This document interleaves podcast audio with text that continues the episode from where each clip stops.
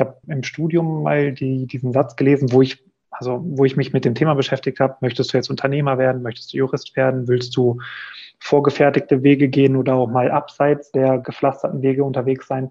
Da habe ich ein Zitat gefunden, was mir gut gefallen hat, nämlich derjenige, der immer über Straßen läuft, die andere gebaut haben, hinterlässt keine Spuren. Und ich glaube, dass Paul und ich hier unsere eigenen kleinen Fußstapfen aufgebaut haben. Die wird nicht jeder so wahrnehmen, aber wir können unsere Abdrücke ganz gut sehen. Recht menschlich. Dein Podcast für mehr Menschlichkeit, Lebensfreude und Persönlichkeitsentwicklung in der Juristerei. Mit Sina Burmeister und Elisabeth Vogel. Hallo und herzlich willkommen im Recht Menschlich Podcast. Schön, dass du da bist. Mein Name ist Elisabeth Vogel und in der heutigen Folge habe ich einen fabelhaften Gast im Interview, Alexander Sperber. Alex ist der Co-Gründer von jurastudent.de und Jurastudent ist ein Lernportal und soziales Netzwerk für das Jurastudium und das Referendariat. Wir haben, man kann sagen, ein erfrischend ehrliches Gespräch geführt und ich habe Alex darin sehr für seine Gelassenheit bewundert. Er nimmt uns mit hinein in seinen beruflichen Weg und in die Unternehmensgründung. Wir sprechen über Freude im Job, über Selbstbewusstsein, über Ängste im Studium und darüber, warum aus Alex Sicht Geld nicht alles ist. Alex teilt mit uns, was ihn am Unternehmertum begeistert und wie aus einer kleinen Idee Stück für Stück eine Plattform mit 300.000 Besuchern pro Monat und ein erfolgreiches Unternehmen geworden ist. Heute führe ich das Interview allein. Meine liebe Co-Hostin Sina Burmeister hat in dieser Folge frei. Also, lass uns direkt reinstarten. Ganz viel Spaß mit dieser Folge.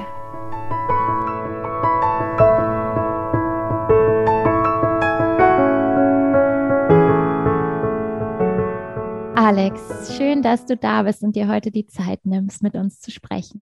Hallo Elisabeth. Wir starten immer mit der gleichen Frage. Wofür bist du heute ganz besonders dankbar?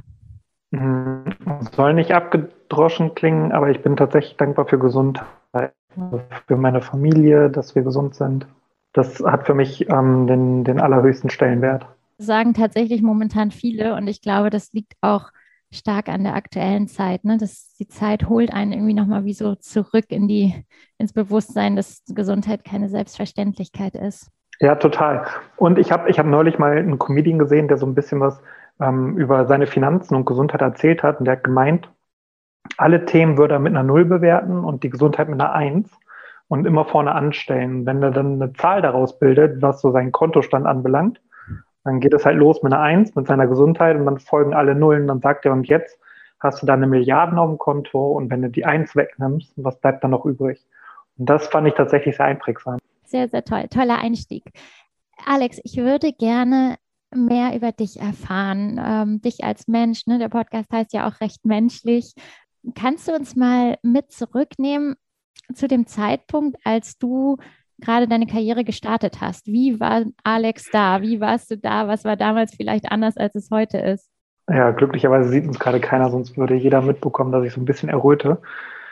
Ich war ein ziemlich durchschnittlicher Abiturient. Also ich ähm, war immer sehr, sehr gut in, in sportlichen Dingen, ähm, relativ durchschnittlich in, in Themen, die man sich durch ganz viel Fleiß anlernen musste. Ne?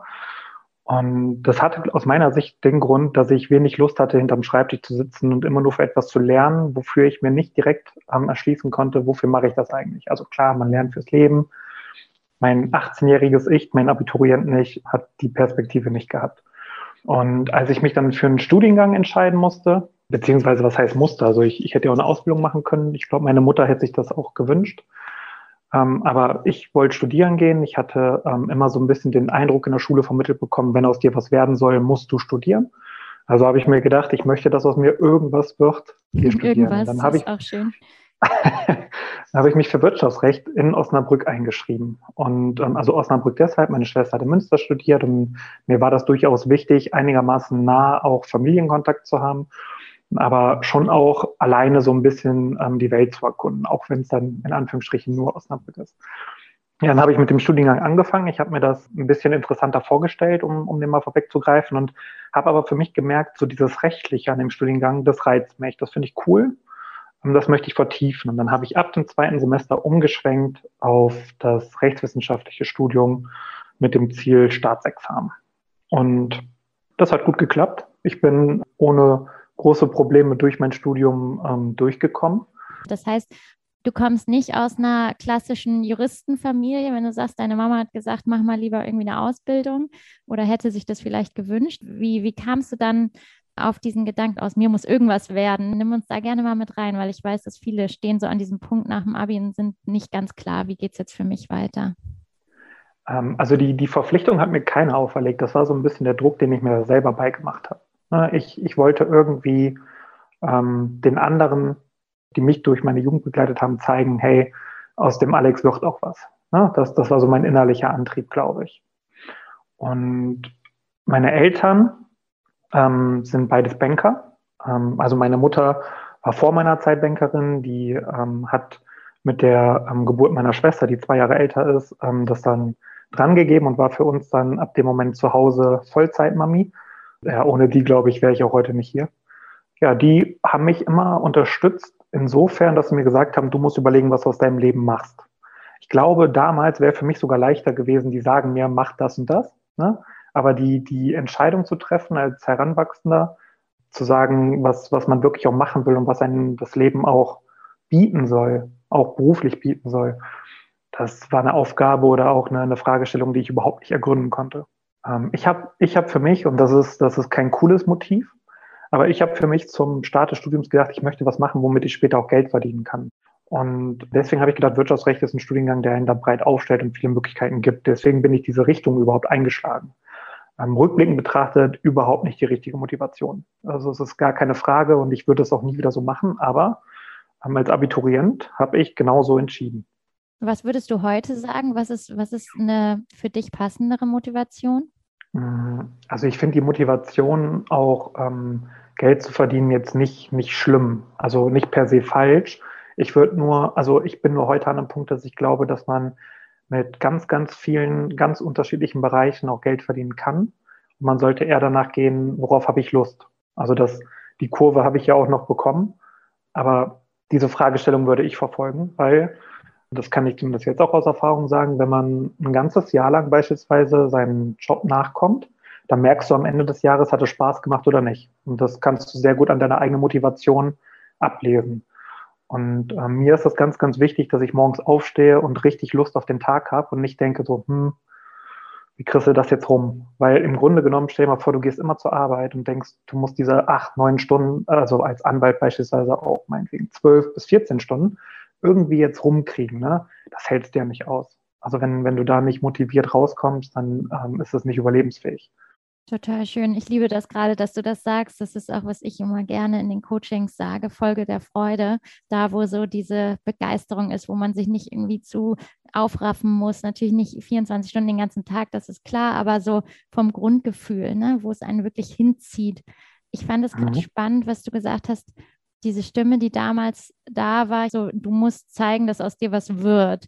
Ähm, hast du die manchmal heute noch? Weil ich kenne die von mir auch. Ich merke dann manchmal, äh, ist diese Stimme von der kleinen Elisabeth, die irgendwie damals immer auch in allem nur so mittelgut war. Ich kann es gut verstehen in der Schule, alles war irgendwie immer nur so mittel. Beim Handball war ich mittel, irgendwie immer in meinen Noten war ich so mittel und ich habe dann erst nach der Schulzeit so einen Ehrgeiz entwickelt. Und manchmal merke ich wieder noch so eine Stimme in mir ist, die sagt, zeig's den Leuten. Und dann weiß ich, dass es Quatsch ist, weil ich muss niemandem was zeigen, aber manchmal kommt die durch. Kennst du die auch heute noch? Heute habe ich das gar nicht mehr so. Also ich, glaube, das liegt aber auch daran, früher war mir sehr, sehr wichtig, was andere von mir denken. Und ähm, ich hatte beispielsweise früher mit 18 habe ich einen Freundeskreis für mich definiert, der über, über 30 Personen ging. Ne?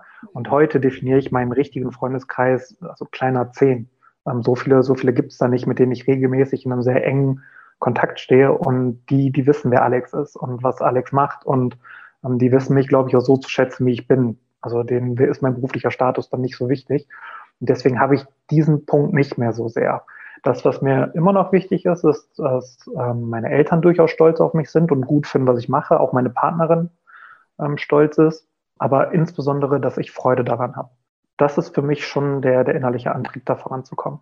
Ja, und dann hast du gesagt, dann ging es ins Studium und da bist du ganz gut durchgekommen. Wenn wir da nochmal einen Moment pausieren, äh, war das immer so? Ist es immer wirklich so durchgeflutscht oder gab es auch da mal Herausforderungen, wo du sagst, boah, da war Jura echt hart? Ähm, für mich war Zivilrecht am Anfang total schwer. Das lag, glaube ich, daran, dass ich in meiner ersten Zivilrechts-AG, die ich hatte, ähm, einen AG-Leiter hatte, der, der überhaupt nicht ähm, überhaupt nicht gut Wissen vermitteln konnte und wenig praktisch unterwegs war. Also praktisch im, im Jurastudium ist ja schon ähm, schwierig, aber also der, der wenig mit uns Gutachten runtergeprüft hat. Und deswegen war dieses Denksystem, in das man da hineinkommen muss mit ähm, Anspruch entstanden, untergegangen, durchsetzbar und allem, was damit einhergeht, das war für mich gar nicht geläufig. Und ähm, so kam das dann, dass ich die ersten Prüfungen geschrieben habe und die sind auch tatsächlich total vor die Wand gefahren. Und ähm, das, was ich von Anfang an gut konnte, war Strafrecht. Das, das lag für mich auf der Hand, was, was da erforderlich war, um so einen Sachverhalt zu prüfen. Und auch öffentliches Recht. Aber Zivilrecht musste ich mir wirklich selber auch erarbeiten. Dadurch habe ich aber gelernt, ähm, zu lernen, wenn man so will. Also wenn, wenn man das wirklich auch so sagen kann. Ich habe mich am Anfang immer in jede Vorlesung ähm, hinein ähm, gezwungen, wenn du so willst, auch wenn der Dozent oder der Professor einfach nicht gut war weil ich dachte, du musst dabei sein, um das Wissen mitzukriegen. Und in Wirklichkeit habe ich da, glaube ich, nicht viel mitgenommen. Für mich war es immer sinnvoller, mit Themenfelder selber zu arbeiten. Also schon so eine Agenda zu haben, was musst du jetzt lernen, ähm, aber dann zu schauen, mit welcher Lektüre kommst du da am besten zurecht. Und ähm, das hat so ab dem dritten Semester dann hervorragend funktioniert. Also ich meine, im Zivilrecht war ich dann nie der stabile Überflieger. Ich bin da auch mit meinen sieben, acht Punkten rumgeeiert. Aber in, in Strafrecht war ich tatsächlich sehr, sehr gut, gehörte auch zu den Besten aus meinem Jahrgang. Ja, bin, bin so dann wirklich ganz gut da durchgekommen. Das heißt, es gab auch nie diese Zeit bei dir, sag mal, wie das ja viele kennen, dieses, man verzweifelt echt mal so richtig und man will am liebsten alles hinschmeißen und denkt, wofür mache ich das hier eigentlich alles? Und der Druck nimmt überhand. Das hattest du dankenswerterweise nicht? Ja, nicht, nicht so mitten im Studium. Ich hatte das ganz am Ende. Mhm. Ganz am Ende, als ich mich mit dem Ablauf des ersten Examens immer so richtig auseinandergesetzt habe, wie funktioniert das? Wie funktioniert so eine ganze Kampagne von der ersten Klausur bis zur mündlichen Prüfung? Und mir dann nochmal Statistiken angeguckt habe, dann den Fehler gemacht habe zu googeln und Erfahrungsberichte gelesen habe, ähm, da ist mir schlecht geworden. Da ist mir, habe ich ganz, ganz große Probleme gehabt, weil ich auf einmal wieder die Angst hatte, hey, bisher hat alles gut geklappt, aber das zählt gar nichts. Es mhm. zählt einfach überhaupt gar nichts fürs erste Examen. Und was ist, wenn das nicht so gut klappt? Die Themen dir nicht zusagen, ähm, du einen Blackout hast oder es gibt ja zig Szenarien, die man sich dann aufmalt, was alles passieren kann, damit es nicht funktioniert. Das hatte ich auch ganz, ganz schlimm. Also ich habe mir immer diese Frage gestellt, was ist, wenn? Ne?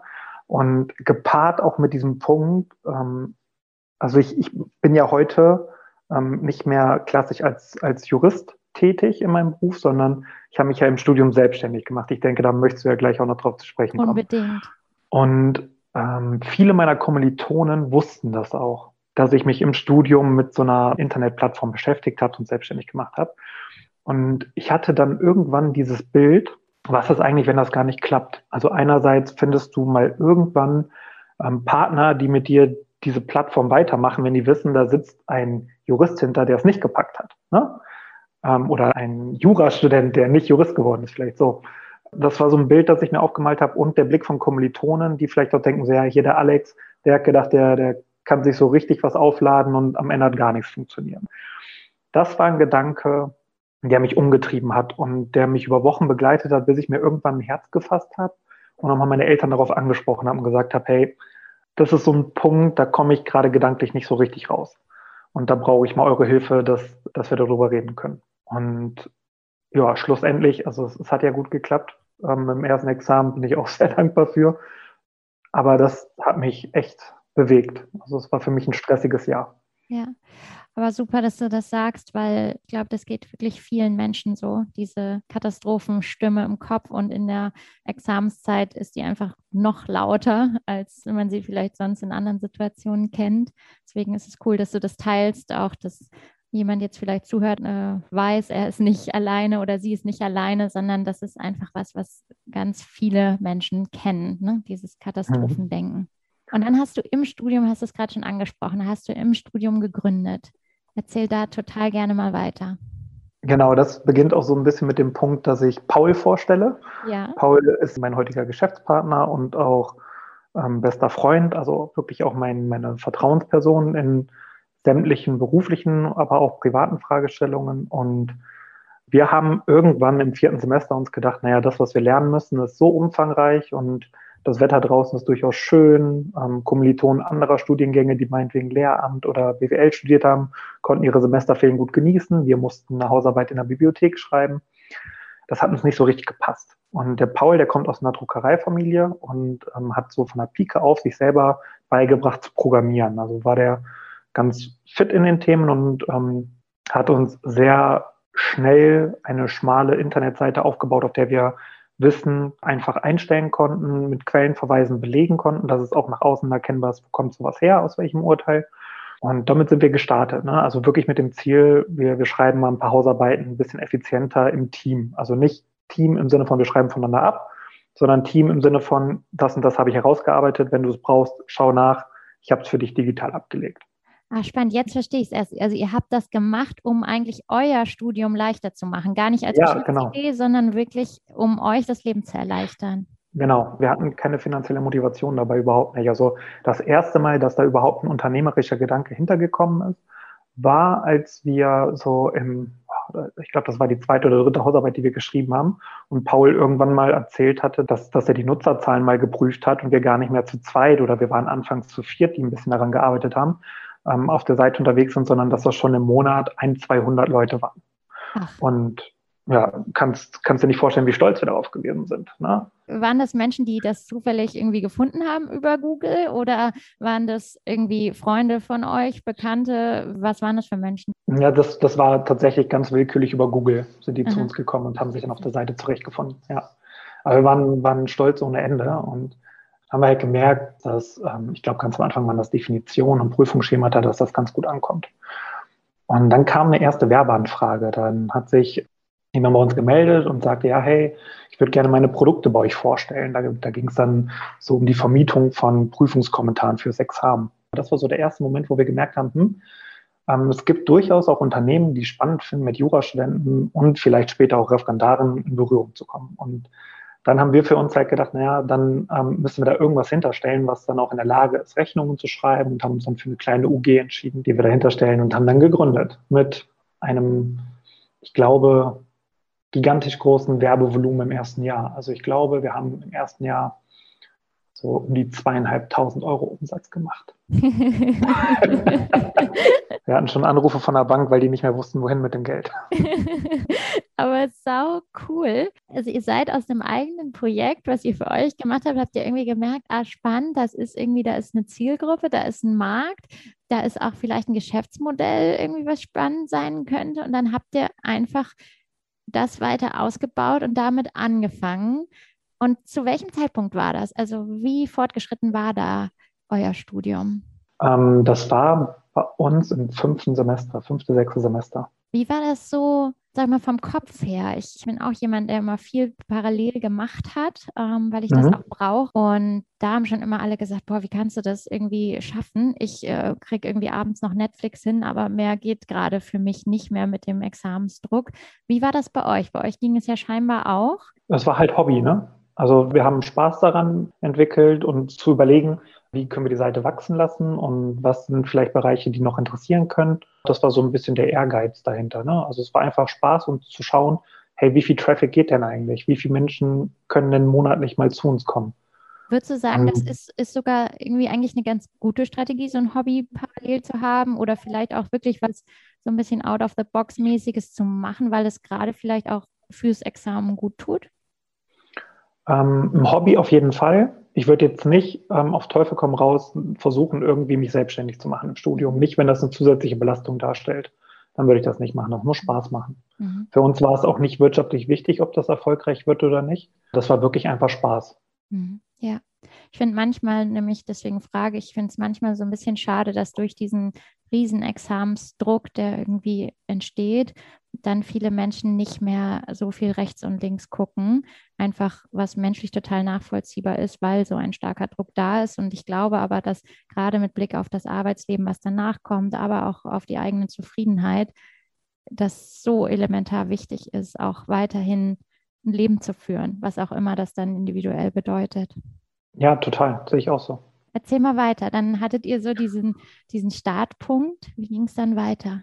Wir haben dann tatsächlich auch mehrere ähm, Unternehmen gehabt, mit denen wir zusammengearbeitet haben und haben halt immer, aber auch weil wir nicht darauf angewiesen waren, ne? das muss man halt auch wirklich dazu sagen, aber wir konnten halt immer das Geld nehmen und wieder in die Seite investieren, also in den Ausbau neuer Inhalte und haben dann, ähm, ähm, also wir, wir haben die ersten Mitarbeiter eingestellt, natürlich auf Mini-Job-Basis, ähm, die dann für uns Fälle beschrieben haben, also Sachverhalte und Fälle mit Lösungsskizzen und ausformulierten Gutachten, was da halt so zugehört. Also wirklich all das, was du fürs erste Examen lernen musst, haben wir versucht, bei uns digital abzubilden. Und das war ein sehr großer, sehr langer und sehr aufwendiger Prozess. All das, was beispielsweise am Anfang aus der Feder von einem Studenten kam, ähm, musste beispielsweise auch bei Zeiten dann mal überarbeitet werden. Also dass dann ähm, wenigstens Diplomjuristen das verfasst hatten, was wir da wiedergeben. Oder mittlerweile ist ein sehr großer ähm, Teil unserer Inhalte auch von Volljuristen verfasst, sodass wir einfach sicher gehen können, dass hat schon auch Hand und Fuß und das passt. Mhm. Das ist uns ganz wichtig. Und natürlich, das ist nicht zu vernachlässigen, nach wissenschaftlichen Standards recherchiert. Wie habt ihr euch damals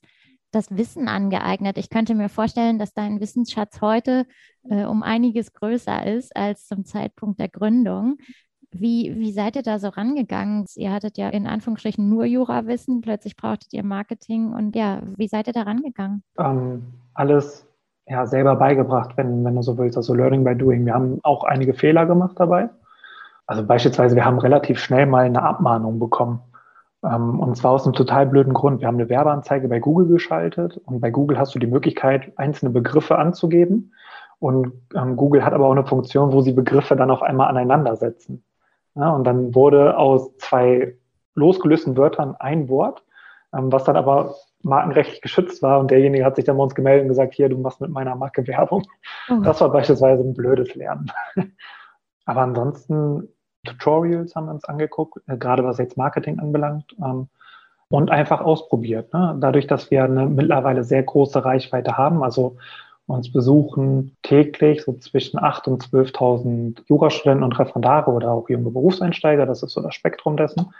Da ist es einfach ähm, für uns ein leichtes auch zu gucken, was können wir selber da auf der Seite platzieren und was wird wie gut angenommen. Mhm. Und am Ende ist es ja auch ähm, das Publikum, das entscheidet, ob es gut angenommen wird oder nicht. Schön, mit was für einer Leichtigkeit du das irgendwie erzählst und wie natürlich es irgendwie gestartet ist. Ich erlebe das oft in den Coachings, dass Menschen so eine Angst vor diesem fehlenden Wissen haben und sagen, ich kann das jetzt ja heute noch gar nicht. Und ich glaube aber, dass es ganz oft ganz natürlich ist, dass man dieses Wissen am Anfang von einem Weg nicht haben kann.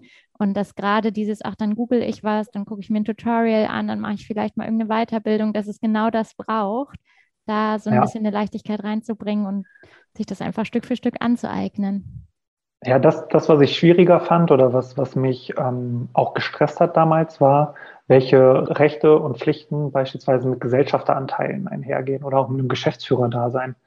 Das war ein bisschen schwierig, weil du, du gründest dann ähm, eine Kapitalgesellschaft, gehst damit zum Notar, dann trägt dir das alles wunderbar ein, dann sitzt du das erste Mal beim Steuerberater und der sagt dir, dann haben sie da, daran und daran gedacht und was ist, wenn einer stirbt oder krank ist, dann läufst du wieder zum Notar, kannst das korrigieren lassen, was da drin steht. Das war schon ein bisschen nervenzerreibend. Und das manchmal nervt es mich auch heute noch. Das muss ich schon ganz klar sagen. Also alles, was mit steuerrechtlichen Themen zu tun hat, da ist es aus meiner Sicht ähm, auch sehr sinnvoll, immer direkt einen Profi dran zu lassen und sich einen Steuerberater des Vertrauens zu suchen, der das mit einem gut aufbaut und dann begleitet. Mhm, sich da auch Hilfe ähm, zu holen. Ja, absolut. Wo steht ihr denn jetzt heute? Was ist jetzt der Status quo, wenn wir so diese Anfänge gehört haben? Ja, wo bist du? Wo seid ihr jetzt heute? Ja, heute ähm, sieht es so aus, dass ich hauptberuflich tatsächlich diese, dieses ursprüngliche Hobby betreibe. Ähm, da müssen wir vielleicht nochmal zum Studium einsteigen. Paul und ich hatten den Gedanken, irgendwann mit dem Kapital, das wir da zu dem Zeitpunkt auch angespart hatten, meine Kanzlei zu gründen und einigermaßen schuldenfrei damit loslegen zu können. Und ähm, ich habe für mich aber gemerkt, diese, diese juristische Tätigkeit, das, das macht mir nicht so viel Freude, also nicht im Ansatz. Ähm, das, was ursprünglich als Hobby begonnen hat, dieses Unternehmertum, das ist das, was ich eigentlich machen möchte. Da habe ich wirklich ein ganz großes Interesse dran und da gehe ich drin auf. Also da, da stehe ich gerne morgens für auf und da gehe ich auch gerne abends spät für ins Bett, ähm, um zu sehen, wie wir da vorankommen. Also das war, glaube ich, einer der Gründe, warum ich mir da so ein bisschen Druck aufgebaut habe zum, zum Ende des Studiums. Ähm, dann habe ich das Gespräch mit meinen Eltern gesucht und auch ähm, die Situation erklärt, also dass ich nicht Anwalt, Staatsanwalt oder auch Richter werden möchte, ähm, sondern dass ich tatsächlich in die freie Wirtschaft will und gerne die Selbstständigkeit testen möchte. Und dann bin ich mit denen damals so verblieben, dass wenn das ähm, prima klappt, ist ja alles gut. Dann, dann kann das nach dem ersten Examen dann auch lang. Ähm, und wenn nicht, wenn das so nach ein, zwei Jahren so ein bisschen am, am Bröckeln ist oder auch nicht so sich entwickelt hat, wie es sich entwickeln sollte, dann kann ich ja mein Referendariat auch immer noch machen. Und glücklicherweise, also wir aus der heutigen Perspektive, das ist jetzt vor fünf, sechs Jahren gewesen. Ich mache es immer noch, das funktioniert sehr gut und dafür bin ich auch sehr dankbar. Heute ist es so, ich bin Geschäftsführer von dem Unternehmen mit Paul zusammen. Ähm, wir machen das gemeinsam, haben dann natürlich unsere Kompetenzgebiete. Ähm, beispielsweise Paul macht immer noch alles, was mit IT zu tun hat. Und das, was so heute eigentlich mein Arbeitsalltag ausmacht, ist ähm, Kooperationen pflegen mit beispielsweise Kanzleien, mit ähm, anderen Werbepartnern, die wir haben. Und da erlebe ich dann auch ganz, ganz viele spannende und schöne Momente. Ja, sehr, sehr cool. Will ich gleich mal genauer noch drauf eingehen. Aber vorher dieser Zeitpunkt, als du dich entschieden hast, nicht das Referendariat zu Ende zu machen oder zu machen. Mhm. Was war das? Kannst du das so ein bisschen konkretisieren? Was hast du gemerkt, was dir irgendwie nicht so Freude gemacht hat? Ja, also mein, ähm, ich kann das, ich, ich weiß gar nicht, ob, ob ich sagen würde, es hat mir nicht so richtig Freude gemacht, aber ich, ähm, das Unternehmertum hat mir einfach deutlich mehr Freude gemacht. Ich glaube, das war wirklich eine bewusste Entscheidung dafür, das zu machen und das andere nicht weiterzumachen. Mhm. Also es war für mich schon ein Plan B, das Referendariat vielleicht nochmal zu machen. Aber erst wollte ich bitte testen, ob das mit der Selbstständigkeit und dem Projekt, was wir da aufgebaut haben, klappen kann. Weil wir wussten schon, dass wir zumindest so ein, so ein kleines Einhorn da erschaffen hatten, weil wenn, wenn man das hochrechnet, ist es ähm, so gewesen, dass wir auch schon vor fünf Jahren 100 Prozent unserer Zielgruppe erreicht haben. Ja, also es war nicht, nicht jeden Tag, nicht jeden Monat, aber die allermeisten kannten unsere Seite und haben mal was davon gehört durch, durch Kommilitonen oder ähm, erfahren dadurch, dass sie es mal gegoogelt haben und bei uns gelandet sind. Und ähm, da habe ich gedacht, da kann man gut dran anknüpfen. Mhm. Also du wolltest das Unternehmertum ausprobieren und hast gesagt, das ist das, was dich mehr begeistert hat. Was bedeutet Unternehmertum für dich und was ist das, was dich am Unternehmertum fasziniert? Was, was ich super spannend finde, ist eine Idee zu haben. Diese Idee dann einmal in der Theorie durchzugehen, dann auch nochmal im Austausch beispielsweise mit meinem Vater, der für Paul und mich immer ein ähm, ganz wichtiger Wegweiser auch ist, oder auch mit Paul durchzugehen und dann auch immer zu diskutieren. Also wir diskutieren jede Idee und weiß Gott sind wir da nicht, nicht immer direkt einer Meinung. Wir streiten tatsächlich auch viele Ideen aus. Und am Ende steht aber immer ein sehr versöhnliches und harmonisches Ergebnis, was in der Regel auch gut angekommen ist. Also die wenigsten Ideen, die wir in die Umsetzung gebracht haben, haben dann nicht geklappt, sondern die allermeisten sind wirklich auch gut aufgegangen manchmal auch anders als geplant. Und das finde ich cool. Das, das reizt mich. Also eine Idee haben, zu tüfteln, wie kann die aussehen und dann die Umsetzung zu bringen. Mhm. Ich persönlich mag auch, das ist gar nicht Unternehmertum spezifisch, aber vielleicht jobspezifisch. Ich mag auch durch Tätigkeiten zu wachsen. Und es gibt ja diesen Spruch, das Entscheidende ist eigentlich nicht das Ziel, sondern der Mensch, der du wirst auf dem Weg zu deinem Ziel. Ich habe dich ja vorhin gefragt, wie warst du damals? Und du hast gesagt, du warst so dieser durchschnittliche äh, Abiturient. Wie bist mhm. du jetzt heute? Wie bist du vielleicht auch gewachsen durch diesen Weg, den ihr gegangen seid? Ja, ich finde das schwer, das über mich selber zu beurteilen. Ähm, ja, zu bescheiden ich, von dir. ähm, ich, ich glaube, dass tatsächlich Bescheidenheit ein Punkt ist. Also ich bin mit keiner einzigen Zelle meines Körpers bin ich irgendwie hochmütig ähm, oder, oder ich würde einfach sagen, ich bin sehr eben, also sehr, sehr, mhm. ja, auf dem Boden geblieben, würde ich so behaupten. Mhm. Ähm, ich weiß, wie es ist, wenn man durchschnittlich ist und wenn andere deutlich besser sind und die einen das beispielsweise auch spüren lassen. Ähm, und ich freue mich, dass ich heute sehr, sehr gut zurechtkomme, dass ähm, das, was wir da machen, auch in jeder Hinsicht einfach für uns erfolgreich ist und dass wir weiter an Ideen arbeiten und auch wachsen können. Mhm. Bist du dadurch auch selbstbewusster geworden oder warst du schon immer ein selbstbewusster Mensch? Hm, ich würde nicht sagen, dass ich früher sehr selbstbewusst war. Also andere haben mich sicherlich so wahrgenommen, weil ich dann so ein, ja, mir, mir so einen Schutz nach außen hin aufgebaut habe oder errichtet habe. Aber heute würde ich durchaus sagen, dass ich selbstbewusst bin. Also die einzigen Menschen, die mich vielleicht mal nicht Ähm, immer selbstbewusster leben sind meine Freundin, wenn ich dann mal irgendwie auch Zweifel mitteile oder auch Paul, aber ansonsten, also würde ich schon sagen, dass ich ein selbstbewusster Mensch bin. Es ist ein bisschen durch, durch Erfolge auch ähm, gewachsen. Ne? Also gerade auch Erfolge, die, die kein anderer so sehen würde, aber beispielsweise eine Idee zu haben, an die gar nicht so viele glauben und das dann in die Umsetzung zu bringen und zu sehen, hey, es, es passt, ne? es funktioniert. Mhm. Ich habe im Studium mal die, diesen Satz gelesen, wo ich also wo ich mich mit dem Thema beschäftigt habe, möchtest du jetzt Unternehmer werden, möchtest du Jurist werden, willst du vorgefertigte Wege gehen oder auch mal abseits der gepflasterten Wege unterwegs sein. Da habe ich ein Zitat gefunden, was mir gut gefallen hat, nämlich derjenige, der immer über Straßen läuft, die andere gebaut haben, der hinterlässt keine Spuren. Und ich glaube, dass Paul und ich hier unsere eigenen kleinen Fußstapfen aufgebaut haben. Die wird nicht jeder so wahrnehmen, aber wir können unsere Abdrücke ganz gut sehen. Und das ist das Entscheidende, ne? dass man selber das sieht. Wir tun ja manchmal aus einem, vielleicht auch aus einem fehlenden Selbstbewusstsein Dinge, weil wir wollen, dass andere das sehen. Aber eigentlich ja. ist das Entscheidende, dass wir das sehen können, weil alle anderen interessiert es meistens gar nicht so sehr, weil die auch ganz viel mit sich selber beschäftigt sind. Ja. Total schön. Absolut. Und auch spannend, dass du sagst, ähm, Selbstbewusstsein kam dann auch durch die Erfolge, die kleinen, die großen, weil das ist, glaube ich, ein ganz, ganz wichtiger Punkt. Wir äh, wollen manchmal schon so gerne irgendwie mehr weiter sein in unserem Kopf, in unserem Mindset, aber auch in den äußeren Umständen vielleicht. Und dann braucht es aber eigentlich gerade das Losgehen und Machen. Und dann kommt ein kleines Erfolgserlebnis, dann kommt ein Rückschlag, man kommt aber irgendwie da durch und dann entsteht das Selbstbewusstsein. Ja. Ja.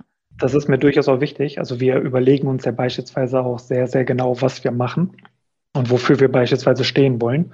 Also bei allen Partnerschaften, die wir eingehen, steht für uns immer auch die Frage dahinter, wollen wir das? Uns ist einfach wichtig, dabei authentisch zu sein und denjenigen nur das anzubieten, was wir selber für uns auch in Anspruch nehmen wollten. Und das ist mir ein ganz wesentlicher Punkt. Also das, das, ist, das steht für mich über, über sämtlichen finanziellen Erfolgen, die mir natürlich als Unternehmer auch wichtig sind, aber das ist für uns ähm, das Wichtigste, authentisch sein für unsere Zielgruppe, unsere Nutzer, die zu uns kommen. Du sprichst es gerade an, finanzielles. Das ist ja immer so ein Thema. Man sagt ja immer, über Geld redet man nicht. Und keine Sorge, ich frage dich jetzt auch nicht nach deinem Kontostand. Jeder denkt ja irgendwie anders über Geld. Du hast vorhin schon gesagt, für dich ist Geld nicht das Wichtigste. Inwiefern spielt Geld aber in Bezug auf Sicherheit für dich eine Rolle? Ich merke das immer bei vielen Menschen, dass das Geld einfach so ein Riesensicherheitsfaktor ist und da dann auch viel mit, mit Angst einhergeht, wenn man beruflich was verändern will. Verdiene ich dann noch genug Geld? Wie sieht es dann für mich aus? Was bedeutet Geld für dich und was hat das vielleicht auch mit finanzieller Sicherheit zu tun, gerade als Unternehmer? Das ist in jedem Fall eine spannende Frage. Ich habe mir die Frage gestellt, wenn du angestellt bist, dann ist das erstmal sicher. Klar, du bist Arbeitnehmer, aber du kannst auch gekündigt werden. Oder du kannst auch einen Chef vor der Nase sitzen haben, der dir den Beruf unerträglich macht. Und mein Gedanke dabei war tatsächlich, ich möchte auch eine Sicherheit haben. Also ich möchte auch wissen, dass mein Gehalt ähm, einen, einen sicheren Weg nimmt und auch wenn nicht jeder Monat in der Zukunft gut ist, dass das Gehalt trotzdem fließen kann. Aber das ist ja etwas, was man sich erarbeiten kann. Also wir haben beispielsweise, wir sind als Rechtsform eine UG beispielsweise, ne, eine kleine GmbH, wenn man so will. Es wird zwar jetzt dieses Jahr geändert, aber wir haben richtig, richtig gut gespart richtig gut Sicherheiten für uns aufgebaut. Und das ist mir auch ein wesentlicher Punkt. Also wir sind nicht getrieben. Wir können ähm, agieren wirklich. Wir überlegen uns, was wir machen wollen und gehen in diese Richtung. Und wir müssen nicht reagieren aus der Not heraus. Ich glaube, ab dem Moment, wo wir getrieben wären, würde ich das für mich auch in Frage stellen, ob es das Richtige ist, ob das so funktioniert.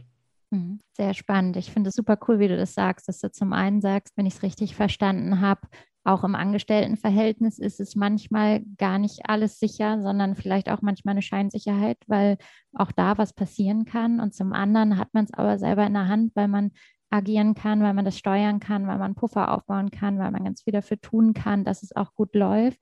Merke ich im Coaching ja. auch. Ähm, ich hatte, als ich gegründet habe, einen Marketingjob noch als Freelancerin. Ich habe eine Kanzlei im Marketing unterstützt und das war wie so mein Sicherheitspuffer. Und dadurch hatte ich auch zum Zeitpunkt der Gründung nie dieses Bedürfnis, oh, der muss jetzt oder die muss jetzt mein Kunde werden, weil sonst weiß ich nicht, wie ich meine Miete bezahlen muss. Und dieses Gefühl, das strahlst du dann ja auch aus. Ne? Du hast nicht so eine Bedürftigkeit, sondern du weißt einfach, ah, ich bin sicher, es kann nichts passieren, kannst dann dementsprechend locker reagieren und sagen, ja, ich schau mal, was so passiert in der Zukunft.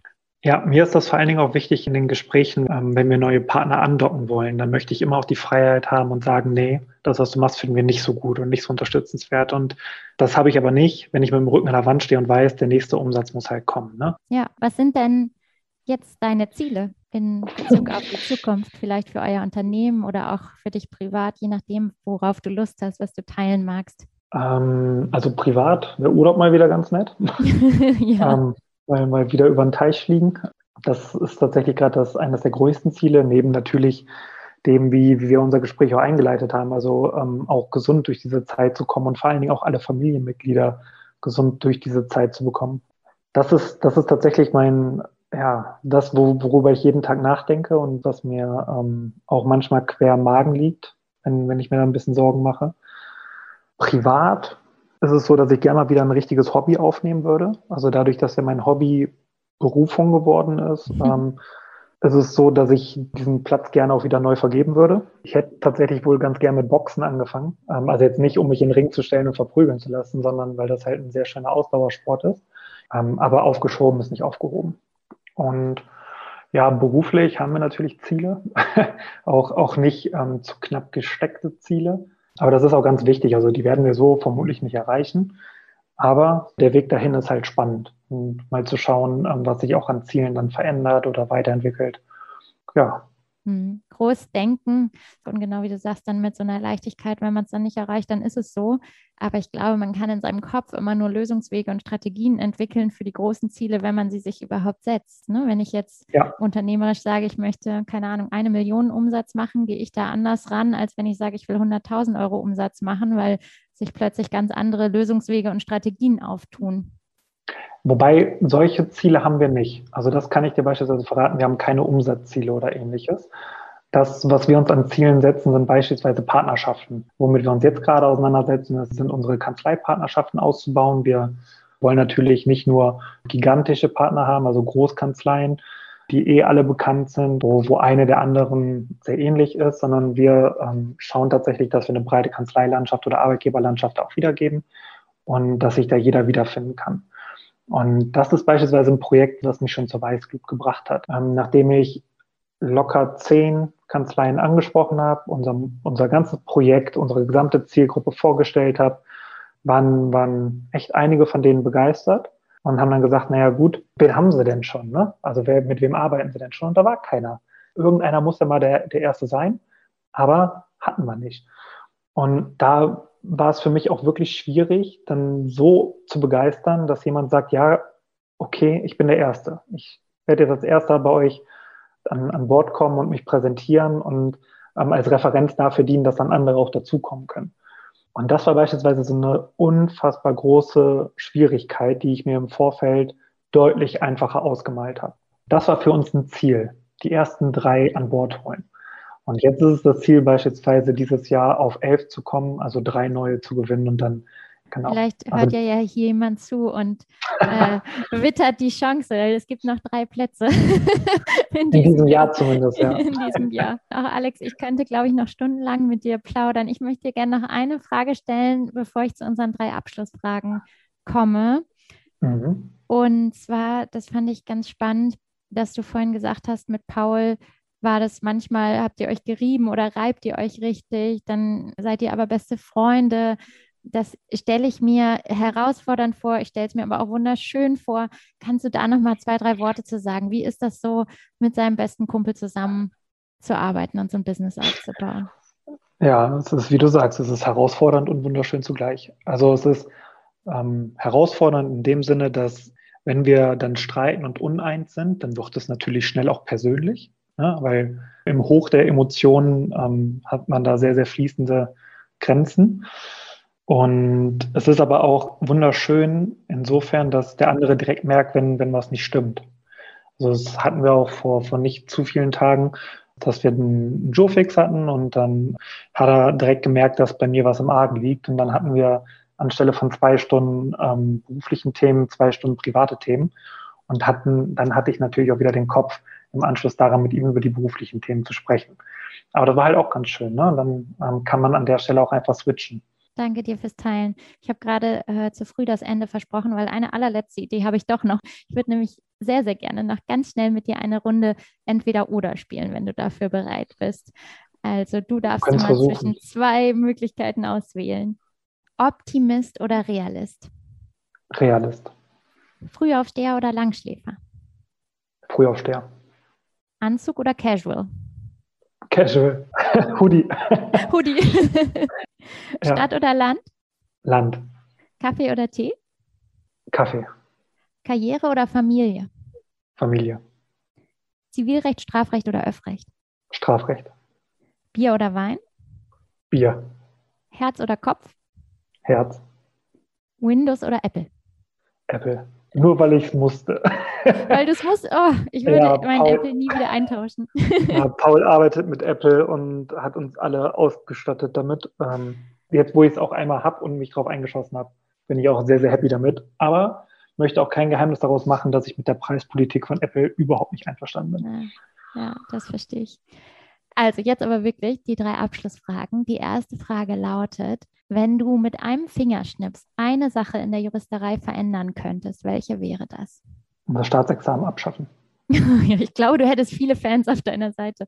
Das sehen auch viele sehr, sehr anders, aber ich würde es machen. Ich, ich finde ein, ein Bachelor-Master-System mit anschließendem Referendariat mehr als ausreichend. Mm, zweite Frage. Und zwar ist ja unsere Idee des Podcasts auch eine Inspiration zu sein, auch so ein bisschen was vielleicht mitzugeben. Wenn du mal so auf dein Leben zurückschaust und deine Erfahrungen, die du in deinem Leben gemacht hast, gibt es wie so drei Learnings, man kann auch sagen Lebensweisheiten, die du teilen möchtest hier mit den Zuhörern und Zuhörerinnen? Drei Stück? Drei Stück. Boah, ich finde nicht, dass ich so der Typ für Weisheiten bin, aber ich kann kann dir zumindest sagen, was, was für mich so Bilder waren, die, die mich geprägt haben, auf die ich aber auch zufällig gestoßen bin. Einerseits finde ich den Gedankengang gut, wenn man sich den vor Augen hält. Ähm, es gibt immer unheimlich viele Menschen, die wissen, wie es besser geht und wie man an sein Ziel kommen kann. Und ich glaube, es gibt einfach unheimlich viele Wege, die dich an ein Ziel führen.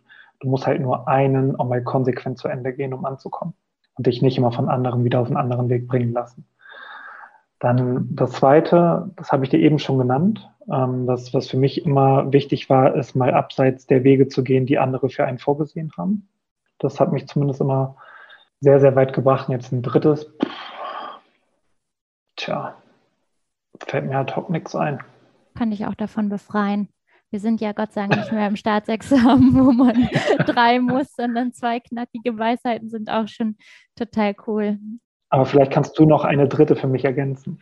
Ich eine eigene, oh, das ist schön. Ähm, vielleicht passend zu unserem Gespräch Folge der Freude. Ich finde wirklich, wir erlauben uns das ganz oft nicht. Wir sind ganz oft eben so im Verstand und denken irgendwie, das Leben muss so und so laufen und ich darf das nicht und die finanziellen Sorgen halten mich zurück oder was denken die anderen. Und ich glaube, dass das unheimlich wichtig ist, wirklich diese Freude ernst zu nehmen. Und das hat mein Leben unheimlich verändert, als ich das gelernt habe, dass ich wirklich jetzt das mache, wo ich einfach richtig Lust zu habe. Ja, würde ich unterschreiben, auch wenn ich nicht selbst drauf gekommen bin. Siehst du, deine Weisheit, ich gebe sie, ich trete sie dir ab. Schön. Und die allerletzte Frage: Wen würdest du gerne noch in diesem Podcast hören wollen? Wen sollen wir mal anfragen? Hm, ich würde dir von, von ganzem Herzen die Bianca Stetter von Ellen Overy empfehlen. Ähm, ich habe dir ja eben kurz skizziert, wie schwierig das auch gewesen ist, ähm, neue Kanzleien zu finden, gerade auch den Einstieg zu finden. Und die Bianca hat uns dabei ganz, ganz fabelhaft, einfach aus Nächstenliebe, ohne etwas dafür zu bekommen, unterstützt. Dafür sind Paul und ich hier tatsächlich auch sehr, sehr dankbar. Und deswegen glaube ich, dass es für dich spannend wäre, sie mal kennenzulernen und zu interviewen. Das ist eine ganz, ganz spannende Frau, die richtig was auf dem Kasten hat ähm, gerade wenn man beispielsweise noch auf das Thema blickt, Gleichberechtigung zwischen Mann und Frau. Die Bianca würde die allermeisten Männer ganz, ganz klar stehen lassen, also ganz, ganz blass aussehen lassen. Ja, die finde ich spannend. Sehr cool. Ich danke dir.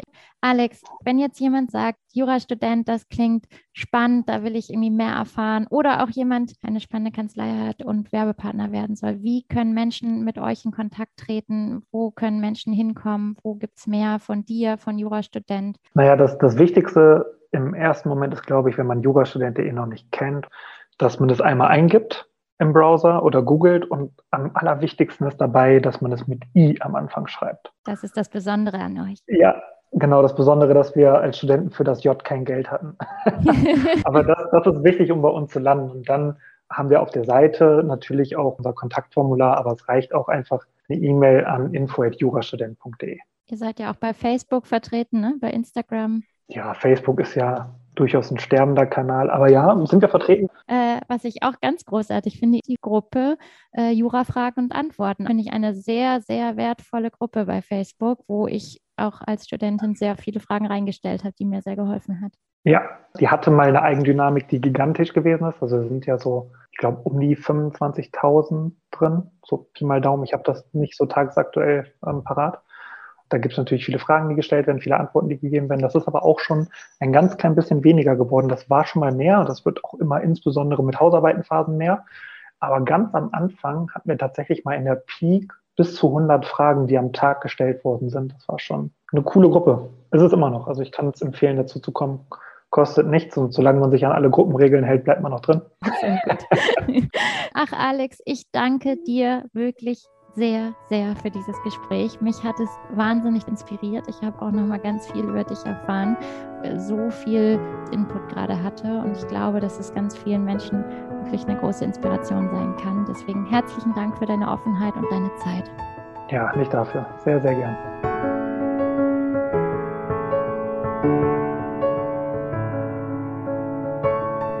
Wow, was für ein schönes Gespräch. Wir hoffen, du konntest für dich den ein oder anderen Denkanstoß mitnehmen. Vielen Dank auf jeden Fall, dass du bis zum Ende zugehört hast. Wir freuen uns auf deine Gedanken zur Podcast-Folge. Was hast du heute für dich mitgenommen? Lass es uns sehr gerne auf Instagram wissen. Und außerdem unterstützt du den Podcast und unsere Arbeit, wenn du dir eine Minute Zeit nimmst, um eine Bewertung zu verfassen. Vielen lieben Dank schon jetzt dafür. Hab einen wunderbaren Tag, Mittag, Abend, Nacht und bis ganz bald in der nächsten Podcast-Folge.